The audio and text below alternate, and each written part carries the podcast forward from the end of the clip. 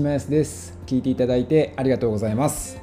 この番組は元 Yahoo のデザイナーが効率化や働き方について発信しています。年間130冊ほど本を読んでいる私が本から学んだ内容を中心に紹介します。本日は日曜なので緩めに2020年昨年比で売れたものを見つつ今年を振り返ってみようと思います。結論から言うと「鬼滅の刃」ってすごいなということを感じましたちなみに一番売れたのはマスクでまあコロナ関連で売れたものが他にもいっぱいあるという感じです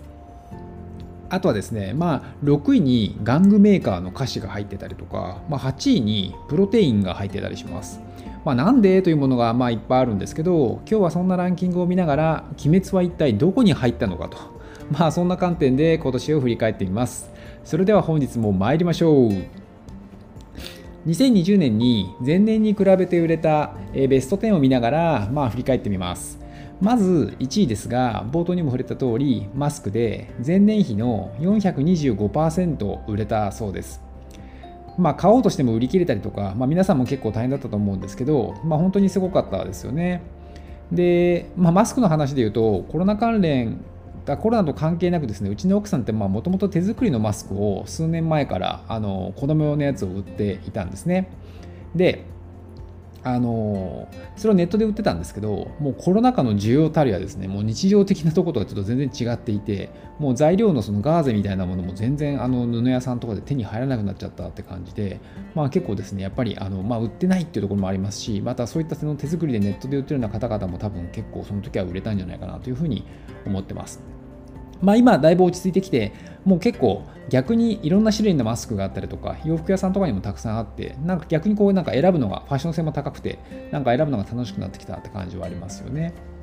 でですね、2位が、えー、殺菌消毒剤。これは前年比で302%売れたらしいです。まあ、これもですね、あの今年の春ぐらいは品薄でしたよね。で、3位が体温計。で、これ前年比の249%。で、あのうちの子供はですね、まあ、小学生なんですけど、毎日ですね、体温を学校に報告するためにですね、もう毎晩寝る前とか朝とかに測るんですよね。で、まあ、そのずっと普通の体温計、いわゆる脇の下とかで測るような体温計を使ってたんですけど、まあ、時間がどうしてもま1分とか、まあ、3分とかかかるので、あのそのコロナ禍で非接触型のなんかこうおでことかでピッと測れるような体温計を買いました。もう一瞬で測れるのですごく便利なんですよね。で、あの4位が、えうがい薬。で、これも220%ということで、まあ、これもコロナ禍ですよね、きっと。コロナの影響ですね。で、あとは5位が濡れティッシュ、179%。あのまあ、濡れティッシュ、なんかウェットティッシュって普通、まあ、割に一般的に言う気がするんですけど、こういったところで紹介されるときには、濡れティッシュっていう名前なんですね。はい。で、まあ、ほぼここまで、まあ、コロナ需要ですよね。で、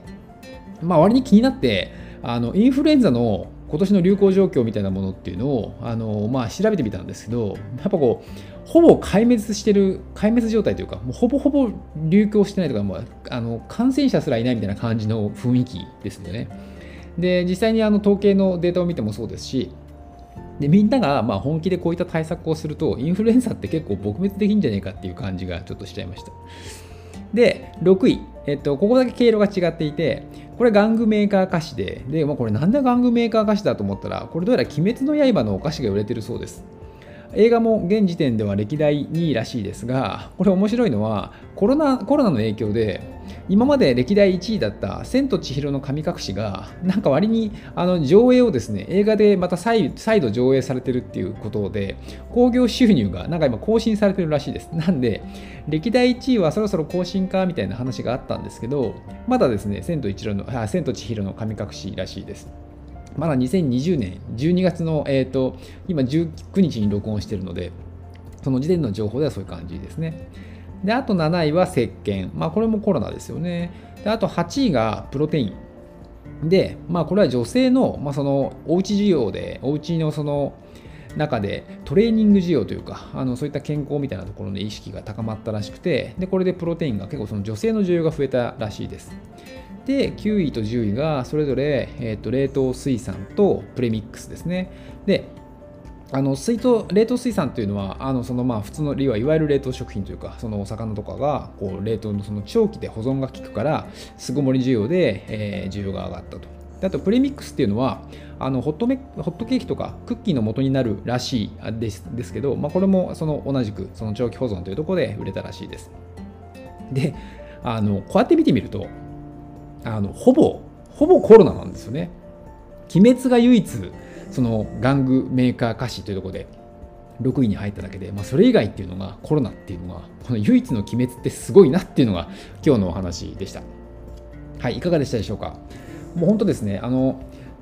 やっぱ鬼滅以外はほぼほぼコロナで、やっぱり今年っていうのはやっぱりこう、まあ、今までなかったこのコロナのその影響がもう随所にいろんなところに出てきてるのかなというふうに思います。あのおそらく飲食店だったりとか、まあ、あとは旅行とか、まあ、そういったその壊滅的な被害を、まあ、そのある程度こう受けたような業界というのはいっぱいあると思うんですけど、まあ、逆にこういったふうにコロナによって、まあ、売れているっていうところっていうのもあって、まあ、そこは今年の本当に需要というか今年の時代の流れっていうのをすごくあの反映しているようなランキングだなというふうに感じましたでまあそこに唯一鬼滅が入ってるっていうのも、まあ、社会現象にもなってますけど、まあ、鬼滅の刃っていうのはすごくこうそこで盛り上がってるというかそこで唯一入ってくるっていうのは非常に興味深いなというふうに感じました。